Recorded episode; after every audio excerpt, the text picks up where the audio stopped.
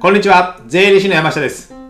さて続きまして、後半戦ですね。えー今日はですね、仕事で Mac と Windows どっちのパソコンを使うかということで、僕は起業して10年ほど、えー Mac と Windows いろいろ試した結果、えー今どう使っているかっていうのをお話ししています。で前半ではですね、えー Mac で Win Mac を本当は使いたいんですけども、Mac で Windows を使わなきゃいけない。仕事上 Windows を使わない、Windows のソフトが多いので、Windows が必要なんですけども、Mac で Windows を使うにはパラレルデスクトップとブートキャンプのやり方がありますよ。それで、まあやっぱデメリットがあるので、今は Mac は Mac、Windows は Windows、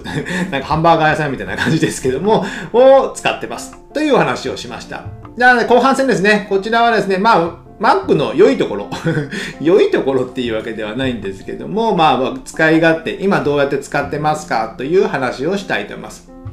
まあ、僕がですね、主に Mac を使ってるのは、あの、まあ、テキストを入力したり、まあ、Twitter とかね、えーメルマガ書いたりとかね、文章を書いたりするような、えーのに使ってます。ですね、こういった台本を作るときにはほぼ Mac を使ってます。で、あとはま動画の編集とか音声の編集、そういったものもやっぱ、え操作性が良いので、そういでソフトを使っていて、あとまプライベートでまあ iTunes とかね、えー映画を見たりとか音楽の編集とかですね、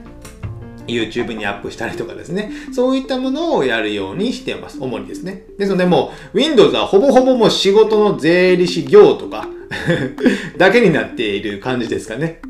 そうなってます。で、じゃあ Mac の良いところ、何が良いのか。まあ、デザインはね、こうデザイン、パソコンありますけども、デザインはやっぱかっこいいですよね。シンプルで、MacBook に似たようなのがいっぱいありますもんね。なんとかブックみたいなね。デザインも一緒じゃないのかみたいなね、これもね、思いますけども、まあこれが Mac が走りっていうかね、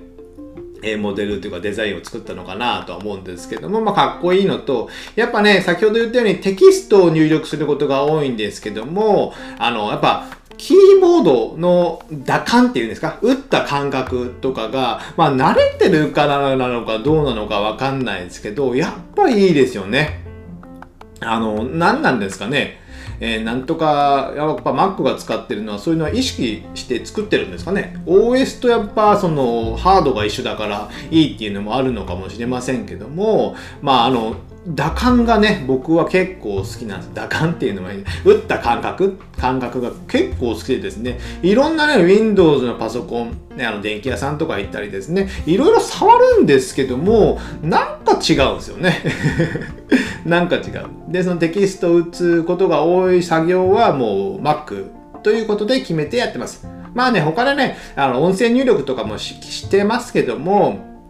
まあ、音声入力してもね、最終的には、えー完璧な、えー文章とか句読点にはならないので、編集が最低でも必要になる。で、そのその編集とかいうのも Mac でやるとやりやすいかなと思ってます。あと続いてはね、やっぱトラックパッドですね。トラックパッド。あの、マウスを操作。マウスっていうキー、えーキーカーソルを操作するやつですかね。もうあの僕はマウスを使ってないので、トラックパッドで全部やるんですけども、あれのまあページの切り替えとか、スクロールとかですね、タップとか、そういったものの切り替えは本当にやりやすいですよね。で、Windows ね、この前買ったかパソコンが、まあ、あんまり言っちゃいけないですけど、レノボを買ったんですけど、あれなんかやりにくいですよ。なんじゃこりゃみたいなね、あの赤い点とかもいらないんじゃないかみたいなね、思いますけども、誰が使ってるのかよくわかんないんですけども、まあ、そのカーソルのなんか2つあるボタンとかね、これもう誰も使ってないんじゃないかというのは思いますけども、やっぱトラックパッドも使いにくい。反応が悪かったり、なんか変にね、反応が良くて、なんか消えてしまったりとか、フォルダが移動してしまったりとか、そういうのがあったんですいろいろ設定変えるんですけども、やっぱりなんかね、えーやりにくい。でもトラックパッド、あ、Mac のトラックパッドはかなりストレスがない。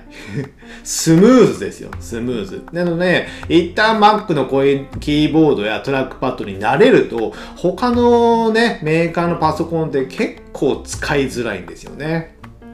で、やっぱ考えられてるんですかね、やっぱね。えーそれぐらいです。あとね、まあ、僕はスマホは iPhone とかね、iPhone とか使ったり、まあ、AirPods Pro とか、あの iPad も使ってますので、まあ、その辺との操作性ですね、メモが共有できたりとかですね。えー、できますので、やっぱその辺の連携性とか、そういったものに優れてるので、やっぱ Mac はあった方がいいなっていうのは思います。で、それは仕事では Mac。まあ仕事では Mac で、まあ Mac で、あ、仕事では Windows か。Mac でもほとんど仕事してますけども、プライベートで遊んだり、まあ動画を見たりとか。やっぱね、あと画面が綺麗ですよ、画面が。画面が。画面っていうんですかね。画面が綺麗です。やっぱね、えー、さっき買ったレノボとかも買ったらね、なんか膜がかかってるっていうか、なんかちょっと曇ったような感じになってるんですよ。これでこの値段のパソコンかみたいなの思いますもんね。なので、ちょっとね、どうなのかなっていうのは思いますよね、Windows さん。Windows さんじゃなくて、レノボさんね。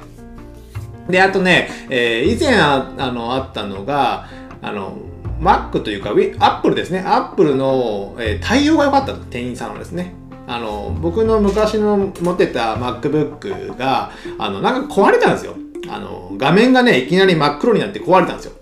でもパソコンは一応動いてるんですよ。でも画面がなんか液晶が悪いみたいで壊れて動いてるけど、パソコン本体は動いてるけど画面が見えなくなったので仕事ができなくなったので Apple に予約してですね駆けつけてちょっとこれ見てくださいって言ったんですけどしたらもうまあやっぱ液晶が壊れてますよでそこでねなんか見つけてくれたのが液晶に、ちょっとだけ傷が入ってたんですよもうほんの23ミリ傷が入ってたんですよ。そしたらですね、それを見つけてですね、これは液晶の不具合ですねって。液晶の不具合。なんか、欠けてる。あの割れたいわけじゃなくて、なんか液晶の不具合でも欠けてるみたいな感じになってるんですよ。なので、これは液晶の不具合であって、アップルの責任ですと。責任はアップルでやります。なので、液晶を交換する過程を取りますので、ということで、えー、手続きを進めてもらって、本当は数万円かかる、えー、修理代が0円になって、えー、パソコンが戻ってきたんですよ。で、中身はま全然壊れてなかったからですね、液晶だけ壊れたので、それをね、えー、ややられちゃね、えー、ファンになるじゃん、惚れ込むじゃないですか、やっぱりね。で、その、それいうのが、そういうのがきっかけで、やっぱね、えー、数万円がタダになってちゃんと見つけてくれて、えー、お客さんに良いことをしてくれたっていうのはやっぱ違いますよね。で、その、やっぱその、僕は福岡市内に住んで、アップルのね、あの、お店に行くのはすぐ行けるので、そういった修理の対応とかが、やっぱ違いますよ。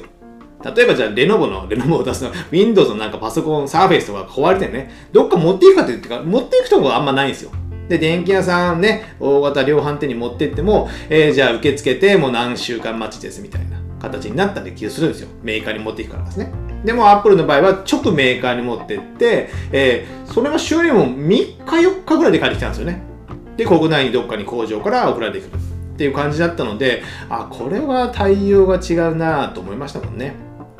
で、そのやっぱメーカーで直とやり取りするっていうのは、やっぱメリットはあるかなと思って、まあ、こよなく Mac をお会いして、えー、仕事ではなくなく Windows を使ってますけども、まあ、その他の仕事とかプライベートでは Mac を活用してる感じです。でですね、えー、今回はね、Windows の悪口ばっかり言ってるんですけども まあ、Windows は Windows で素晴らしいソフトでね、Excel とか Word というのは素晴らしいソフトなので、全然ね、活用できると思いますので、まあ、Mac と Windows どっちを使うかっていうのはね、皆さんの仕事の状況に応じていいのかなと思います。やっぱ仕事、僕みたいに業務で、仕事の業務で、Windows のソフトしかない、対応してないってなると、やっぱね、もう、パラレルとか、ブートキャンプを使って仕事するのはね、ちょっとね、結構ストレス溜まると思いますので、それはもう僕分けて考えた方がいいのかなと、僕の、え、10年ぐらいの、え、使ってきた結論がこれです。じゃあ最後にですね、えー、合わせて聞いていただきたいということで、まあ、パソコンは2年ごとに買い替えましょうと。でですね、えー、買い替えるときには、インストールリスト、ソフトのインストールリストを一覧で作っておいて、いつでもパソコンが壊れてもいい、買い替えてもいい状況を作っておけばですね、えー、万が一壊れても、コーヒーこぼして壊れてもね、えー、すぐに買い替えてインストールする。あと、クラウドで書類保存するようにしておけば楽ですので、この音声も合わせて聞いていただければなと思います。じゃあ今日はこれぐらいにしたいと思います。ではまた次回お会いしましょう。さよなら